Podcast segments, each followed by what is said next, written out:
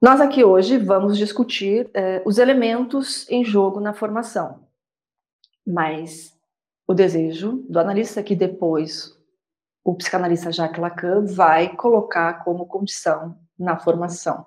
Nós vamos retomar isso, né? Mas da perspectiva lacaniana. Tá? Então, partindo desse princípio, eu convido vocês a retornarem a um texto do Freud de 1919, que se chama Caminhos da Terapia Psicanalítica. Tá?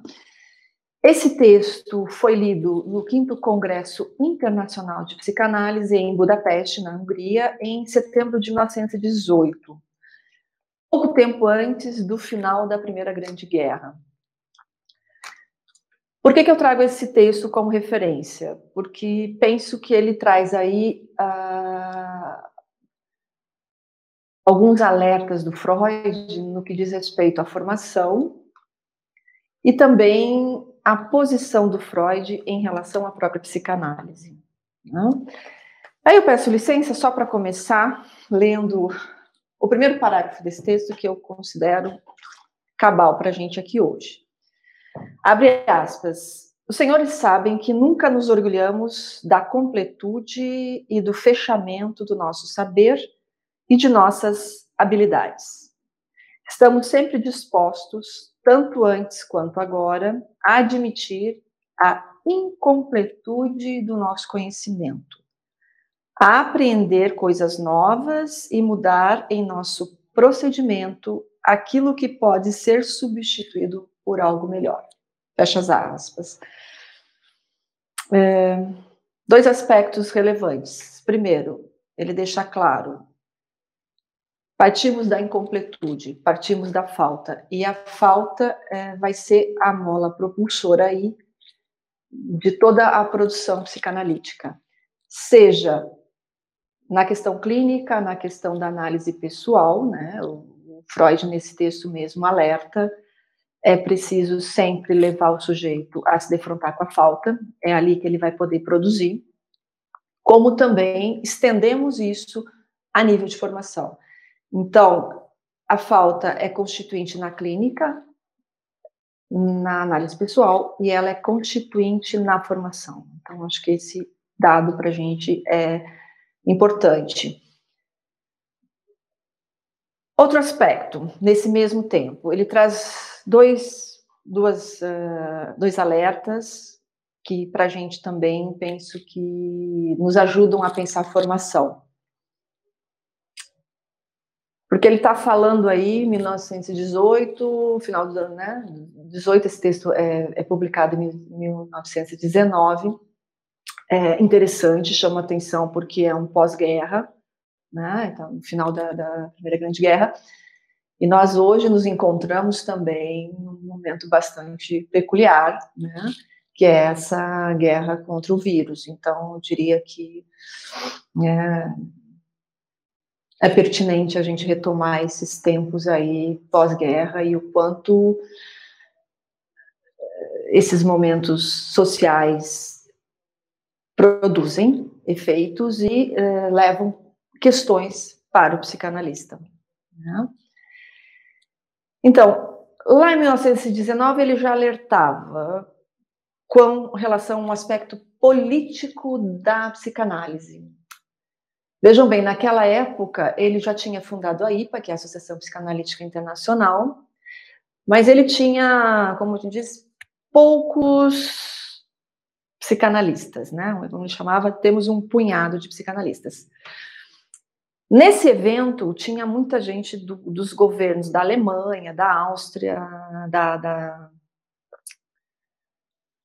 ali também da própria Hungria, e ele faz um chamamento. Né? Ele diz assim, uh, que era uma questão política de poder levar, estender a psicanálise para além dos consultórios. Ele dizia: temos que estender para as camadas mais pobres da população através de serviços públicos de saúde. É, alguns autores colocam, era tipo uma profecia e um desafio, né? Porque hoje muitos psicanalistas se encontram em centros de saúde pública, trabalhando na rede de saúde pública ou nas, nas redes também de educação, enfim, dentro de instituições públicas. Então, assim, ele já antecipava, precisamos ir para todos os espaços e vai ser um desafio, um desafio levar a psicanálise para esses espaços. Então, gosto de, de de frisar isso, porque a gente tem que pensar que no século XXI a gente está, né, o psicanalista está em todos os lugares, não tem mais restrição, né? Então, não ficamos mais restritos meramente aos consultórios particulares. E o Freud já alertava isso em 1919. Faço referência às repercussões desse texto, né, dessa conferência do Freud. É, depois dessa fala, depois dessa provocação freudiana, surgiram uh, algumas clínicas sociais, né, algumas clínicas na Europa que ofereciam o tratamento psicanalítico de forma gratuita. Né? Em 1920, a gente tem a fundação da Policlínica de Berlim, né, e, onde atuaram, por exemplo, Melanie Klein e Karl Abram. Né, então, a gente tem aí uma primeira clínica.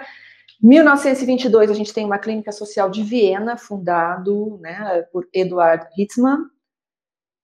Na, em própria, na própria Budapeste, depois a gente vai ter Firenze fundando uma clínica gratuita. E em 1926, Ernest Jones, que não participou do congresso, mas teve acesso ao texto, fundou a London Clínica, né, a Clínica Londrina de Psicanálise. Então, esses discípulos de Freud vão fundar as clínicas de Londres a Zagreb, né? Que hoje Zagreb é capital da Croácia, né? Então, entre o final eh, da Primeira Grande Guerra até a ascensão do Hitler na Alemanha, na década de 30 do século passado, a gente tem aí eh, a fundação de várias clínicas sociais. Uh, trago isso para pontuar o seguinte: o quanto um encontro pode ter efeitos. Pensando aí, essas pessoas que estavam no Congresso de, de Budapeste, e, eh, frente a essa provocação do Freud, eles levam adiante essa ideia e fundam essas clínicas não só alguém que estava no Congresso, mas quem teve acesso ao texto. Ou seja, o encontro não é só um encontro presencial, né? mas é um encontro com o texto, um encontro com o discurso. E é isso que a gente está fazendo aqui hoje, é essa nossa pretensão, que a gente faça aqui um encontro que possa aí ter provocações que levem vocês a poder pensar e, quem sabe, por que não, também produzir algo a partir desse encontro. Né? Segundo aspecto é que o Freud, nesse texto, alerta com relação à formação. Ele alerta para o risco de uma formação de um analista a partir de uma perspectiva ortopédica, eh, que estaria presa aí aos ideais do terapeuta. Então, esse é um ponto, né? Imagina, ele já tinha preocupações com isso em 1919, de que era possível aí as pessoas se identificarem imaginariamente com seus terapeutas, com seus analistas e reproduzirem isso. Né? E a gente viu isso acontecer na história do movimento psicanalítico e a gente não está livre disso, né? E segundo, que ele alertava, somos um punhado de gente, ou seja, somos poucos para essa organização aí para o tamanho do mundo, né? E ele já alertava, ele dizia, temos que criar organizações para multiplicar o nosso número, ou seja, temos que formar mais analistas para que esses analistas possam ir para o mundo e poder estender a clínica psicanalítica.